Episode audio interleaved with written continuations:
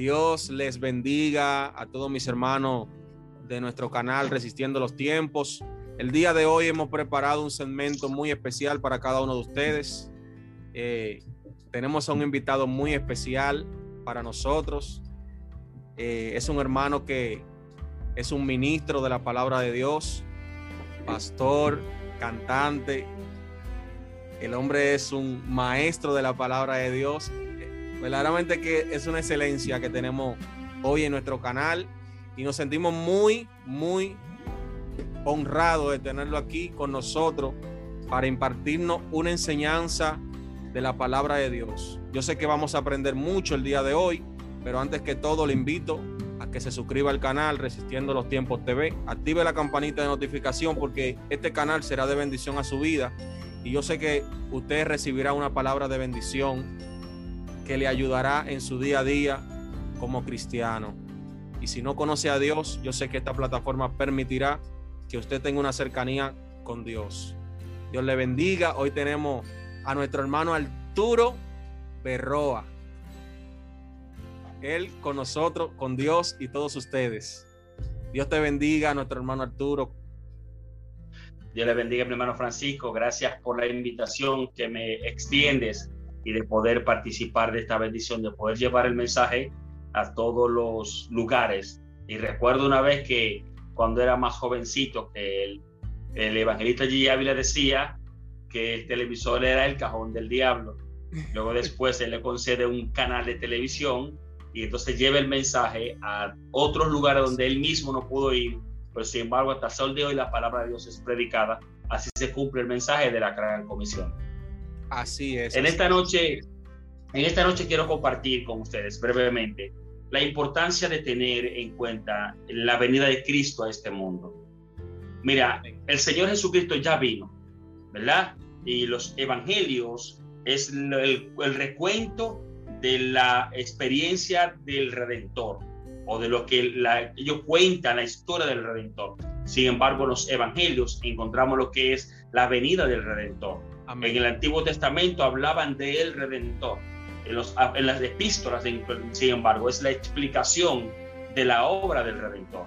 Sin embargo, en este tiempo que estamos viviendo ahora, donde tanto caos existe en el mundo de manera global, por decirlo así, donde no hay padres para hijos, hay guerras, pandemias, epidemias y mucho temor, la gente se pregunta, ¿qué será de mi vida?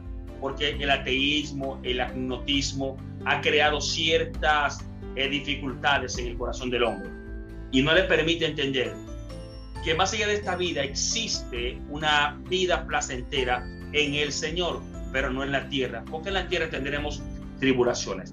Y quiero compartir con ustedes la escritura bíblica en el libro de 2 Corintios, capítulo 5, versículo 10, y la palabra reza así, en nombre del Padre, del Hijo y del Espíritu Santo. Amén. Amén porque es necesario que todos nosotros comparezcamos ante el tribunal de Cristo, para que cada uno reciba según lo que haya hecho mientras estaba en el cuerpo, sea bueno o sea malo.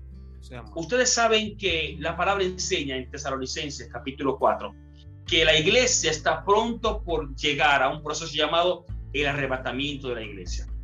La iglesia debe ser expuesta a separación de este mundo porque este mundo está completamente corrompido. Y la palabra dice que como en los días de Noé y en los días de Lot, comían, bebían, compraban, edificaban, se daban en casamiento, se casaban, así será la venida del Hijo del Hombre. Y el mundo ahora, si usted analiza, todas estas cosas que están profetizadas hace miles de años, ¿verdad? Están cumpliéndose ahora en la actualidad. Grandes epidemias, grandes pandemias, terror nocturno, eh, catástrofes, terremotos, tantas cosas y nosotros como seres humanos nos preocupamos. Pero déme decirle que si eh, diste el paso de fe en Cristo Jesús el Señor y lo confesaste como Salvador, hay una garantía para ti. Y hoy quiero hablarte de lo que es el tribunal de Cristo. Amén. ¿Por qué el tribunal de Cristo? Usted me dirá, pero también me van a pasar juicio. ¿Dónde es el juicio, hermano Francisco? ¿Dónde es el juicio porque, por favor, aquí en la tierra tribulación y en el cielo juicio. Mire, la palabra enseña y dice, porque es necesario que todos nosotros, hablando del cuerpo de Cristo, comparezcamos, es decir, que estemos presentes, que nos presentemos, que nos apersonemos ante el tribunal de Cristo. Mire, según el apóstol está enseñando acá, está hablando y poniendo como referencia el tribunal que se utilizaba en las Olimpiadas griegas. Recuerde que Pablo es judío, pero también es romano, ¿verdad? Y los romanos no son judíos, sino griegos, son, son aparte, son extranjeros, son gentiles. Y él está simulando y viendo lo que es una carrera olímpica, donde se colocan los eh, candidatos, ¿verdad? Para darle el premio según una recompensa que hayan luchado. Y dice la palabra de Dios, eh, que comparezcamos ante el tribunal de Cristo. ¿Para qué tenemos que presentar ante el tribunal de Cristo? La palabra enseña que una vez que la iglesia se va de esta tierra, es arrebatada. Algunas personas dicen rapto, pero el rapto es robar. Y el Señor es dueño de la iglesia, es el Señor de la iglesia. Y entonces la palabra correcto es arrebatamiento. Correcto, arrebatamiento. Él va a tomar con violencia, que es lo que significa arrebatamiento. Tomar con violencia y tomar lo que es de él, lo que es suyo. ¿Y qué es suyo? La iglesia. Él es la cabeza, la iglesia es el cuerpo. Y dice, para que cada uno reciba según lo que haya hecho mientras estuvo en el cuerpo de Cristo, sea bueno o sea malo. La palabra malo ahí es, es el griego poneras, que significa no malo de maldad, por ejemplo. La escritura dice que recibimos distintos tones, pero todos tenemos que ser procesados. Según 1 Corintios capítulo 3 dice que todos tenemos que ser eh, procesados. Cada cual va a ser servidor de Cristo. Entonces dice, eh, porque nadie puede poner otro fundamento que el que está puesto, el cual es Jesucristo, hablando del fundamento de la iglesia.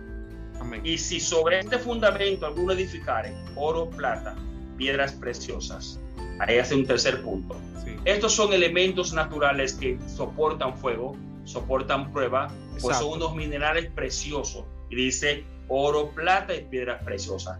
En la parte B dice, y heno, eh, madera y hojarasca. Estas tres cosas cuando le dé el fuego, lo quema. Dice, porque la obra de cada uno será manifiesta. Entonces vamos a Corintios capítulo 5. Dice que vamos a dar cuenta según estuvimos en el cuerpo, sea bueno o sea, malo. Si el Señor te llamó como adorador, porque cualquiera puede cantar, cualquiera puede tener una bonita voz, pero no todos tienen la administración del Espíritu cuando adoran, Así porque no fue llamado ese don. Ahora, si Dios te llamó a ti como predicador, tu forma y tu fuerza está en la predicación, no en el pastorado. Ahora, te llamó a ser pastor, no eres evangelista, eres pastor. Si te llamó a ser apóstol o enviado, eres apóstol, no eres profeta. Que hay mucha confusión con eso en el, en, hoy en día, porque muchos son llamados con una, de una forma, pero ellos lo confunden y hacen otra. Como tú dices, muchos son llamados adorador, pero hacen otra cosa, se ponen a predicar. Y entonces lo que el, ministerio no fluye como debería de fluir. Y el propósito de Dios no se, no se cumple, no se, es por eso, porque muchas personas entienden que en el cuerpo de Cristo pueden hacer todo y todo le va a salir bien. Es decir, aunque hay muchas cosas que son de buena voluntad, todo te van a recompensar. No todo te van a dar el pago por lo que hiciste. Si trabajas en una empresa, yo trabajo en una empresa, soy despachador. Y a veces doy la mano como electricista, pero a mí no me pagan por los trabajos eléctricos, a mí me pagan por despachar. Entonces, cualquier cosa que suceda, eh, mi responsabilidad es el despachador. Por lo tanto, la palabra enseña y dice, sigue diciendo, eh, que, que la obra de cada uno será aprobada pero ¿cuándo será aprobada? En el tribunal de Cristo, el Señor te va a pagar por las cosas que te puso a hacer. Amén. Por lo tanto, no desvíes tu atención pensando que algo más importante que lo que Dios te dio. Lo que Dios te dio es necesario y suficiente y poderoso. No importa cuán pequeños lo vea, el don que tenga, sea profeta, evangelista, esos son ministerios, pero tienen fe, milagros, eh, profecía, don de sanidad. Depende del don que Dios te dio. E inclusive algunas personas tienen el don de dar, porque son dones que Dios pone para poder, el que da, de con liberalidad, dice la escritura. Así Eso es. un don. Mientras más aportas, más recibes, te conviertes en una llave de bendición. Ahora bien, en el tribunal de Cristo, el Señor te va a pagar por las cosas que hiciste también en el cuerpo, sean buenas, ¿verdad? ¿Cuáles son las buenas? Las que te pusieron a hacer. Hacer. Por ejemplo, Francisco ahora está haciendo un espacio para llevar el evangelio a toda criatura. ¿Qué fue lo que el Señor dijo? Vayan y prediquen el evangelio a toda criatura. Él quizá ahora no puede moverse a México, que una vez estaba con su papá por México como mariachi. Así es. Y, ¿verdad? Yo estuve con mi familia en Ecuador, en Sudamérica, en Perú, en Colombia, pero estamos aquí en el país. ¿Y qué es lo que tenemos que hacer? Hacer lo que Dios nos permitió hacer. Amén.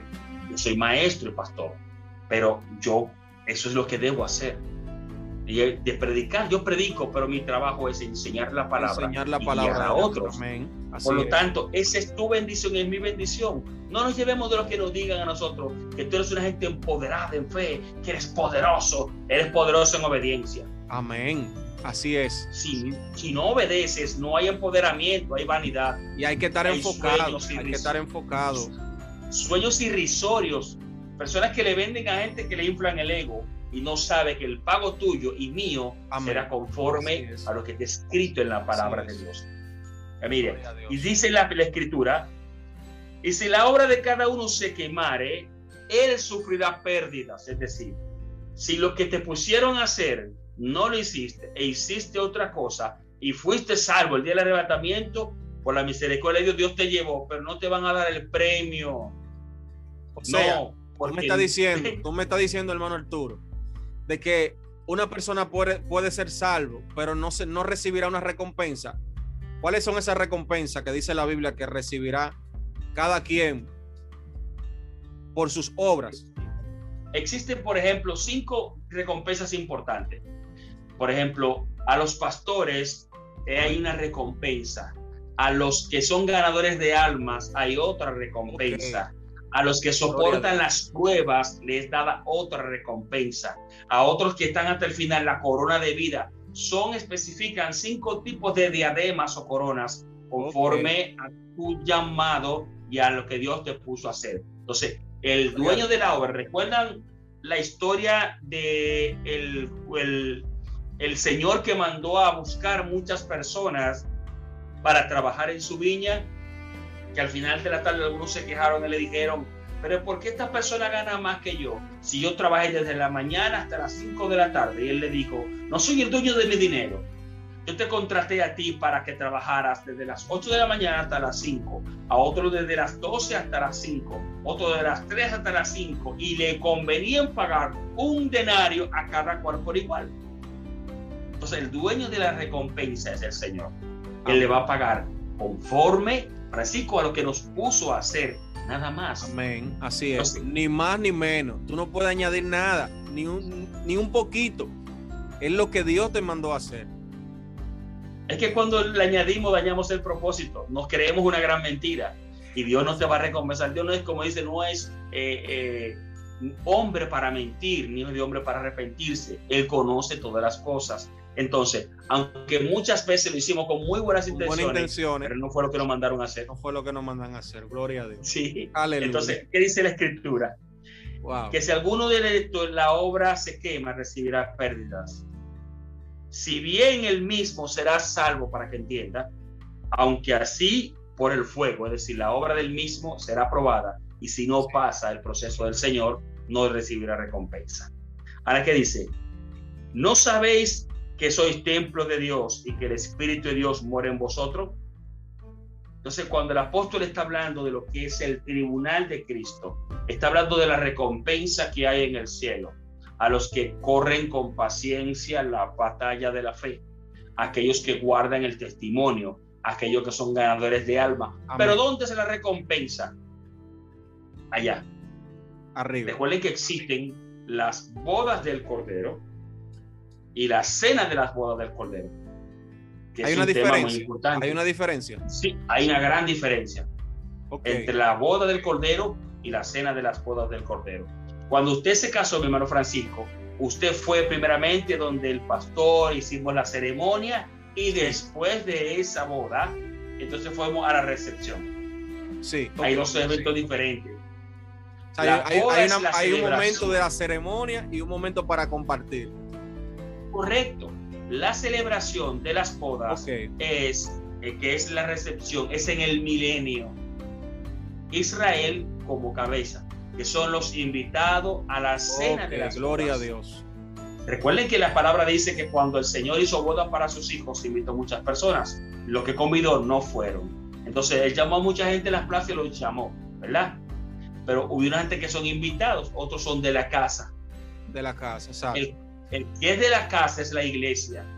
Los invitados son los que vienen después a la cena de las bodas del Cordero. Las bodas es siete años en la iglesia, en la iglesia en el cielo celebrando. Ahí vienen las bodas del Cordero, viene lo que es el bimá de Cristo, el arrebatamiento, viene lo que es la parucia, que es el arrebatamiento, viene lo que es la cena de las bodas y todos esos eventos en siete años. Ahora, después de esos siete años, entonces el Señor sale cuando Israel reclama el derecho dice Jesús sí es el Mesías, después de haber creído al anticristo, de haber sido perseguido, medido y escondido, porque según escatología se ve acorralada.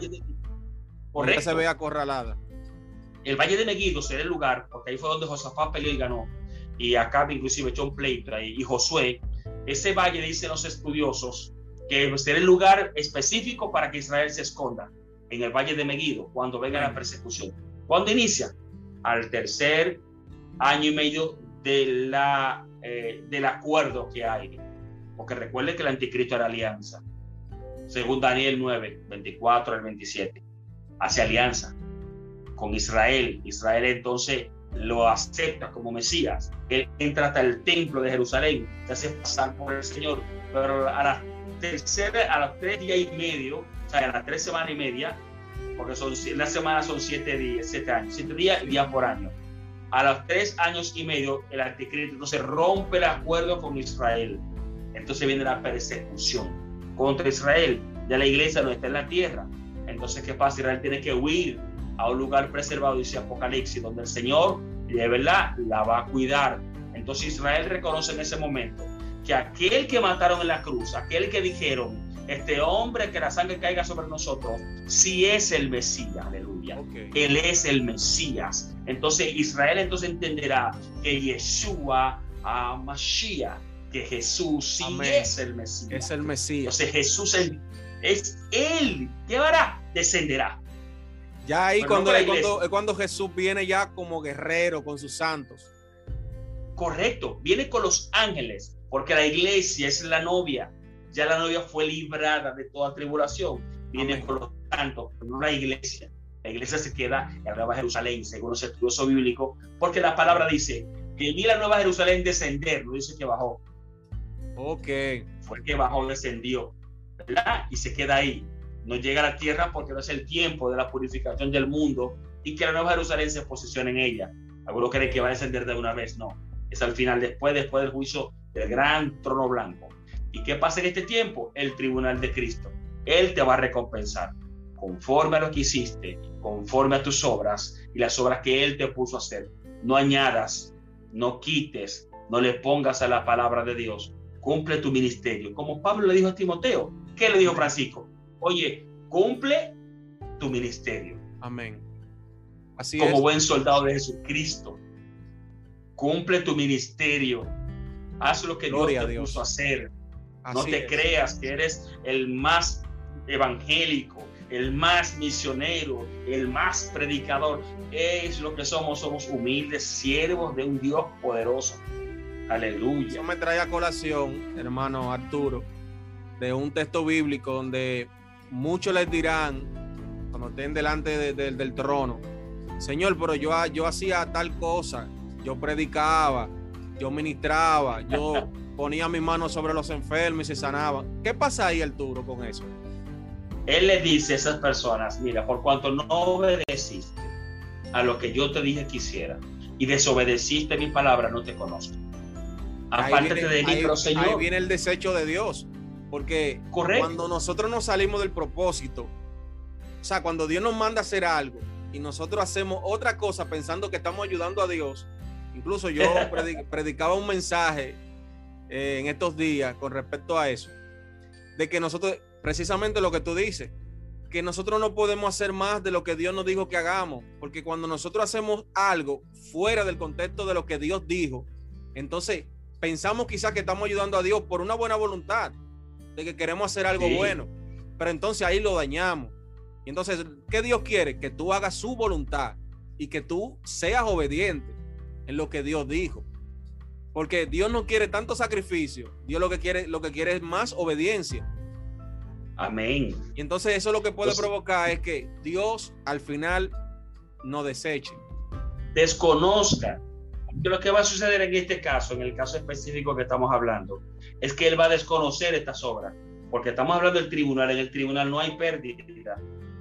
Claro. Todos los que están en ese lugar están salvos, inequívocamente porque fuiste capaz de ser sellado por el Espíritu Santo y puesto las aras de la promesa, es la garantía de la salvación, y llevado al cielo. Entonces, en ese lugar, entonces ahí entonces van a recompensar conforme a tus obras, pero puedes perder la recompensa si entiendes que eres, como dice un, refrán, más papista que el Papa. No seamos ni eh, religiosos, ni muy súper religiosos, ni muy súper eh, er, espirituales. Algo la palabra que, está consumiendo la iglesia hoy. hoy. Eso, la palabra dice, mira, no seas muy justo, no seas que te destruyas. Es decir, cuando nos creemos súper justos y que nos ponemos entonces una aureola aquí arriba, somos súper eh, transformados y súper ungidos. Es por eso que nosotros en el movimiento de iglesias pentecostales, y yo desde que me convertí en el Señor Jesucristo, no por un movimiento, sino a Cristo, entiendo algo. El Evangelio debe ser centrado, ni muy ni liberal, perdón, ni, ni, muy, ni liberal, porque lo, que, lo que no puedes hacer es parecerte al mundo, pero tampoco ser demasiado extremo, de manera que la gente no subyugar, que eres, no subyugar. que no seas un, el, un Juan el Bautista. Mira, hijo del diablo, si no te arrepientes, te vas para el infierno. Está bien, si no me arrepiento, me voy para el infierno. Explícame qué es arrepentimiento. Explícame cómo me convierto. Explícame cómo dejo la mala vida. Pero si me dices que me voy a perder, si no me arrepiento, no me dices nada más, no me estás ayudando. Solamente me condenas. Correcto, porque no me enseñas, no me das las herramientas para decir, eh, mira, yo quiero salir, pero no me dices cómo salir, solamente me dices, pecador, pecador, pecador, pecador, el infierno, el diablo, pecador, ok, bien. Ok, yo soy pecador, pero ¿cómo yo salgo de ahí? ¿Cómo yo salgo de ese ¿Cómo, ¿Cómo llego? ¿Cómo llego a ese tribunal y que me den recompensa? ¿Cómo escapo de la ira venidera? Explícame. Mira, yo eh, eh, soy un crítico personal, no público, porque los cristianos deben ser. Eh, si le vas a decir algo, díselo a una persona. No frente a frente. Eso para porque eso hace daño yo siempre he dicho que hace daño al evangelio. Porque mucho, al que escuche el evangelio. Al que escuche el evangelio, porque todo el que escucha eso y mira eso dice, pero, o sea, que yo voy a buscar allá adentro si ellos viven matándose uno con los otros y no debería de ser así. Si yo voy a buscar refugio, voy a buscar que me restauren, o sea, no voy a buscar nada ahí, porque lo que se están matando entre ellos mismos. Un crítico de los predicadores X en cualquier lugar que los he visto, que toman las plazas públicas, las redes sociales, para eh, autoproclamarse y llevar mensajes motivacionales o mensajes destructivos, porque hay mensajes motivacionales. Por ejemplo, mire, hay una canción que por ahí que yo dije, bueno, cuando la escuché al principio, es muy bonita, pero cuando la analizo digo, esta canción lo que divide, porque si tú me dices a mí que el que no estuvo contigo en la bendición, que no esté contigo en la, en la, tristeza, que no estuvo contigo en la bendición, entonces me está diciendo. Y un lema, y un lema que, que, que, eso se escucha. Y eso es divisorio. eso me está diciendo a mí. Mira, si tú no, te, tú no estuviste conmigo cuando yo estuve mala, no te vences cuando yo estuve buena. ¿Qué evangelio es este? Si Cristo siendo el rey, dijo a los discípulos, le voy a lavar los pies. Entonces, en esta parte, eh, para ser más centrado y no salirme mucho del tema, eh, cuando recibimos la recompensa del Señor, Él nos evalúa conforme a lo que nos puso a hacer. Así es. Y si te llamó a predicar el Evangelio, primero edúcate en tu iglesia, primero fórmate, primero lee la Escritura. Y cuando salgas a predicar un, un Evangelio, habla la gente del plan de salvación, que incluye también lo que es a veces tocar eh, partes importantes de tu corazón, pero que sea la palabra que lo haga. Yo diga, no, porque por ahí hay una gente que le gusta meter muchísima droga, pero yo lo conozco. ¿Por qué tengo que esperar el micrófono para decírselo? Voy allá donde le digo, man, yo sé que estás mal el vicio, pero tengo que darte la mano. Ser parte de la transformación, ser parte del cambio. ¿Qué queremos hacer? Llevarte a Cristo y sepas que hay un plan de salvación que incluye el arrepentimiento, que significa sentir dolor por el pecado de las cosas que hemos hecho. Segundo, la conversión, que significa la transformación de un giro del camino que llevabas al camino del Evangelio. Es como un vehículo de gas y gasolina. Cuando se está acabando la gasolina, ¿qué hace? Tocan un botón y se transforma. Eso es conversión. Entonces, a la conversión hasta Cristo Jesús. De manera que aunque el mundo te aborrezca, pero te conviertes a Cristo, el Señor, y Él va a ser tu Señor. Y claro, tiene que tener un pastor y tiene que tener una iglesia para congregarte. Entonces viene lo que es la santificación, la justificación y la regeneración. Pasos que cada paso nosotros vamos somos santificados cuando creímos en la promesa por el Espíritu Santo. Somos justificados por un Dios que me dijo que ya no soy más pecador, sino justificado por aquel que creí. Por la fe fuiste justificado en Cristo Jesús. Y la regeneración es la transformación diaria por el espíritu y la obediencia a la palabra que vamos llevando, porque todos aquí, si no caemos de un pie, caemos de otro. Si no hablamos tartamudeamos, hablamos muy deprisa. Si no tenemos como yo poco pelo, tú tienes como mi hermano Francisco mucho pelo. Cada quien es diferente. Por lo tanto, la enseñanza en este día es que si hay un Señor que puede cambiarte Jesucristo, si hay una recompensa, está en la mano del Señor, pero debes entender de que si no te apartas, Él no puede recibirte. Si no lo buscas, Él te está buscando hace rato, pero tú, estás corriendo, no lo vas a encontrar. Buscad a Dios mientras pueda ser hallado. Llamadle en tanto que Él está cercano. Porque la iglesia viene y se va. La iglesia se va a ir. Se va pero ahora estamos aquí. Está, él está cercano. Y las señales están ahí día por día, día por día. Ya no hay señales de cumplirse. Solo se está esperando la, la, voz del Padre que le diga al Hijo, ve por la iglesia. Y el Hijo le diga al, Espíritu, reúneme los escogidos. Porque la palabra dice que cuando fuiste sellado, cuando creíste, fuiste sellado con el Espíritu Santo de la promesa, el cual es la garantía de la salvación. Nadie que no tenga el cielo del Espíritu Santo no irá al cielo. Y yo siempre he escuchado personas que han dicho, pero están, desde que yo era niño, siempre escuchaba, eh, siempre yo he escuchado que dicen que Cristo viene y Cristo no viene. Pero si Cristo no ha venido, porque su misericordia son grandes y son eternas. Si Dios no tuviera misericordia, hace rato que ya esto se había acabado. Pero Dios está esperando de que esa persona den el paso. Mira, esa persona que ahora mira, Francisco. Ahora mismo la pandemia que estamos, estamos viviendo es un sistema más diabólico. Porque es verdad que hay una pandemia, pero detrás de eso una organización muy fuerte que está llevándose y está guiando a todo el mundo hacia el temor continuo.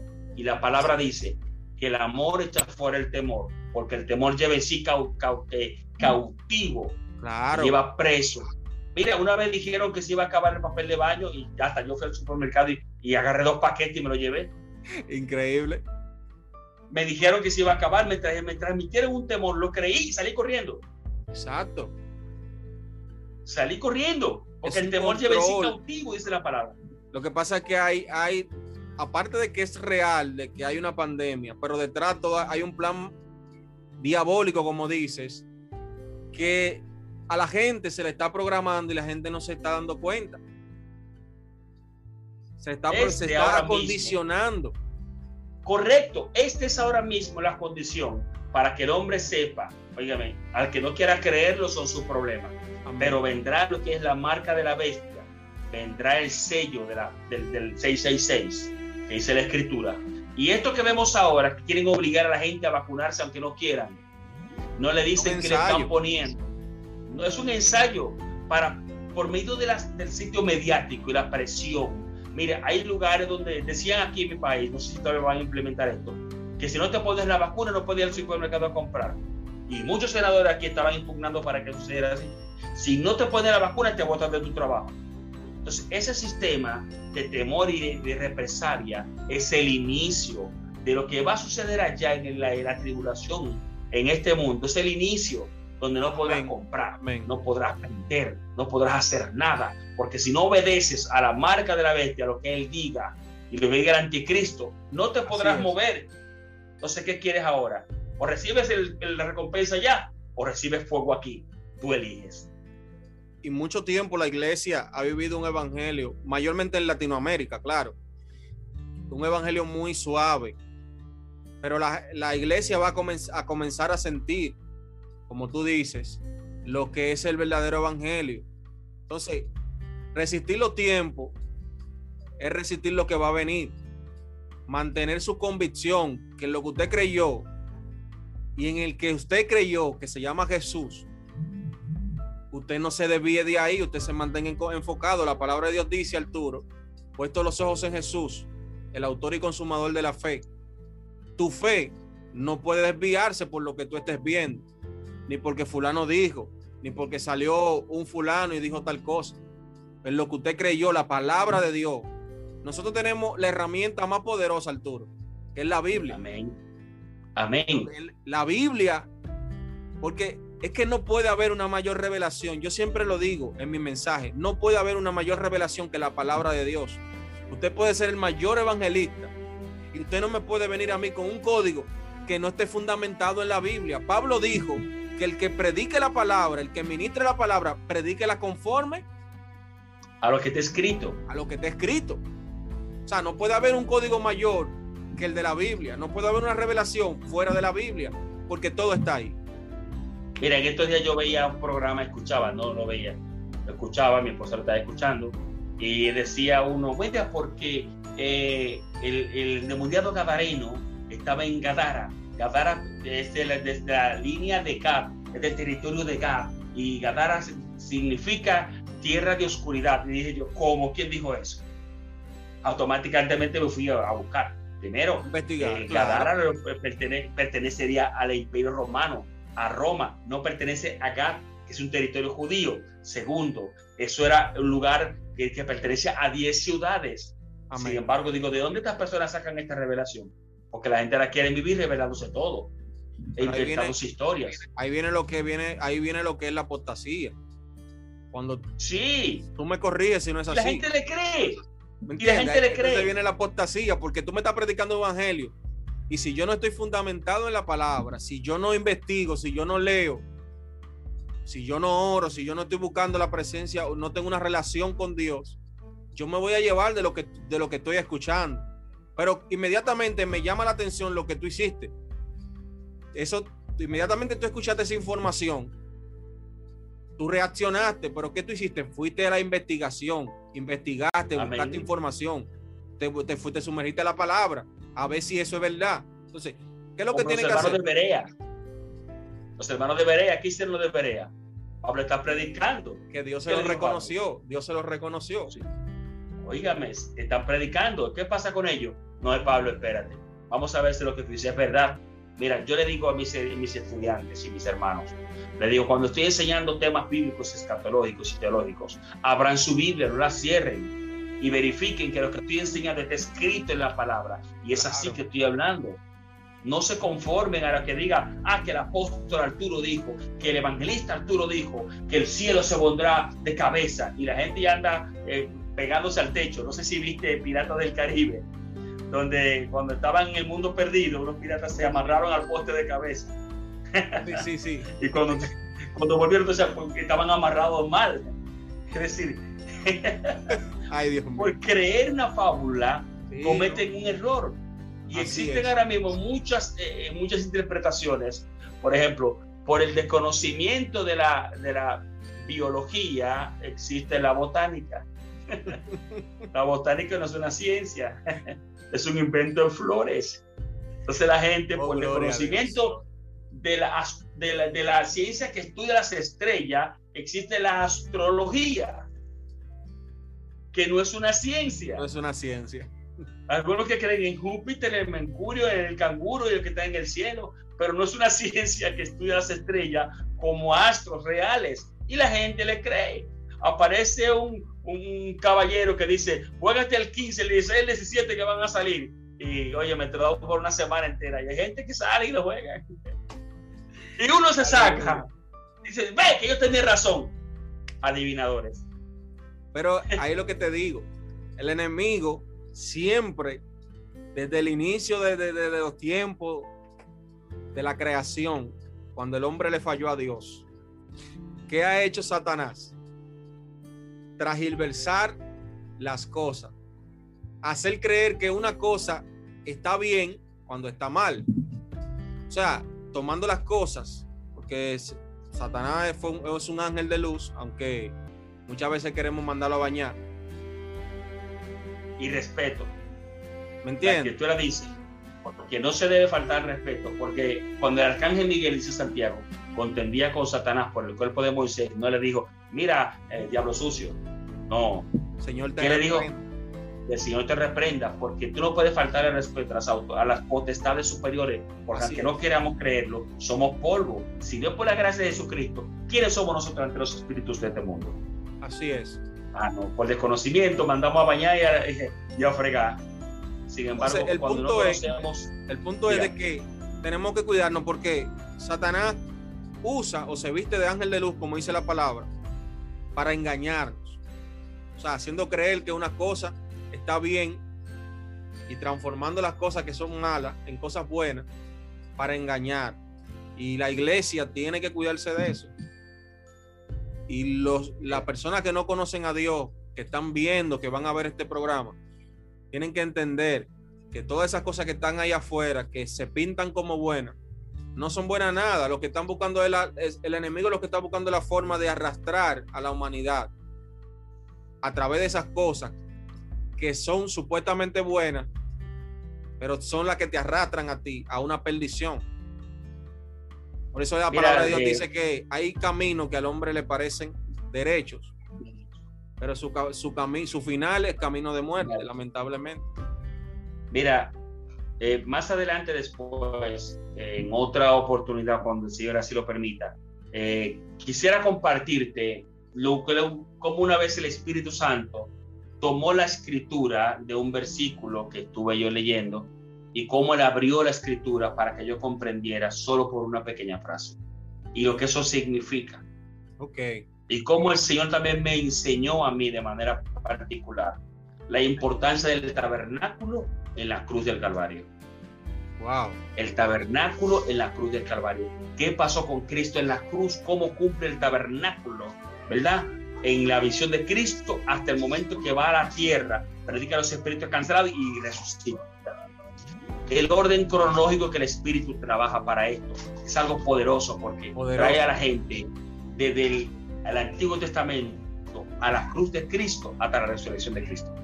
Amén, amén. No, tendremos la oportunidad. Yo sé que esto es el inicio y yo sé que si Dios lo permite tendremos otra oportunidad más para, para llevar la enseñanza.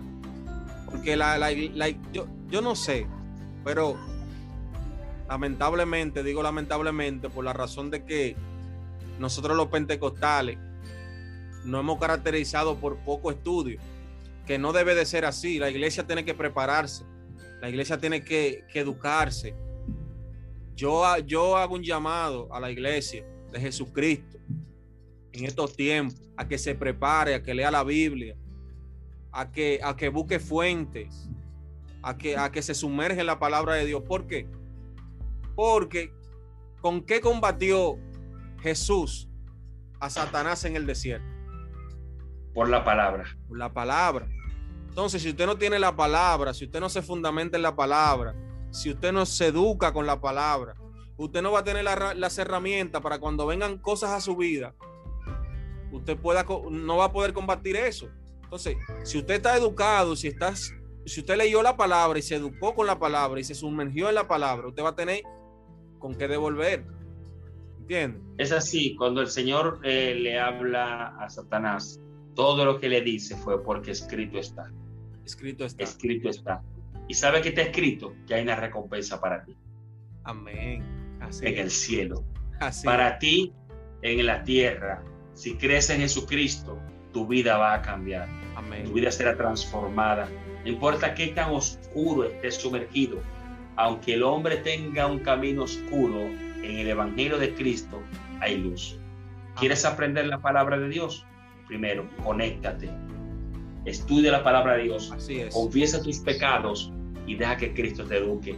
Y ve a la iglesia, conviértete, busca a tu pastor y cree la palabra de Dios. Y cada día léela para que seas sabio. Edúcate para que seas inteligente en el conocimiento de la palabra de Dios. Ora para que el Padre hable contigo, pero obedece más que cualquier cosa, a lo que te he escrito más que cualquier cosa. Así es. Es, un, es una bendición haber podido, podido compartir con mi hermano Arturo Berroa, ministro de la palabra, un maestro que fue llamado para enseñar y me honra cada vez que lo escucho a él porque aprendo bastante. Eh, de verdad que aprendo mucho, hermano Arturo. Que Dios te siga usando para su gloria y su honra y que Dios siga bendiciéndote a ti, a tu familia, grandemente. Saben que son para mí personas especiales, personas que amo mucho, que respeto y que son parte de mi vida, de mi historia. Gloria al nombre de Jesús. Y yo sé que vamos a seguir compartiendo más. Nuestra hermana eh, pastora la tendremos en otra ocasión por esta vía también. Yo sé que ella nos va a bendecir con una palabra de parte de Dios. Y ella sabe que la amo mucho en el amor de Cristo. Que Dios la bendiga a ella también, a tus hijas, que son unas niñas preciosas en Dios y que, que están creciendo con esa gracia, ¿verdad? que Dios siempre pone en nuestros hijos. De nada, es hasta aquí llegamos y yo le exhorto a toda la audiencia de que por favor se siga preparando en estos tiempos. La palabra de Dios dice en el libro de Efesios, revestido de toda armadura espiritual. ¿Para qué?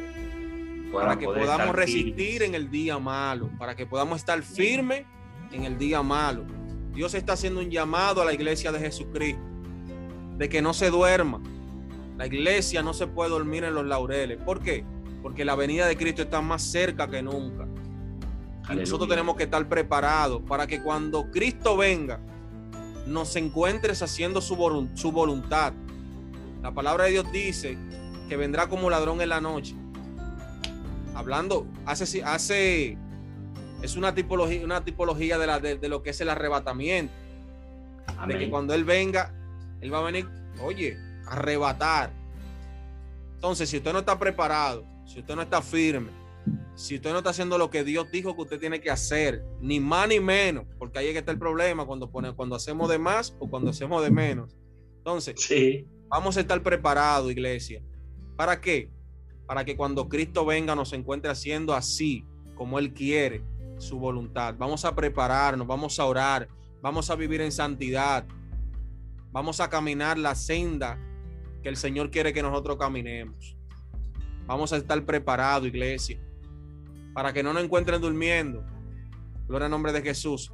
Y para que estemos firmes y, y fortalecidos, porque van a venir muchas cosas para este mundo.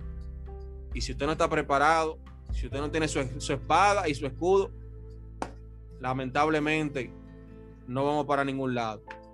Que Dios le bendiga a todos, hermano Arturo. Gracias por este tiempo, por este espacio.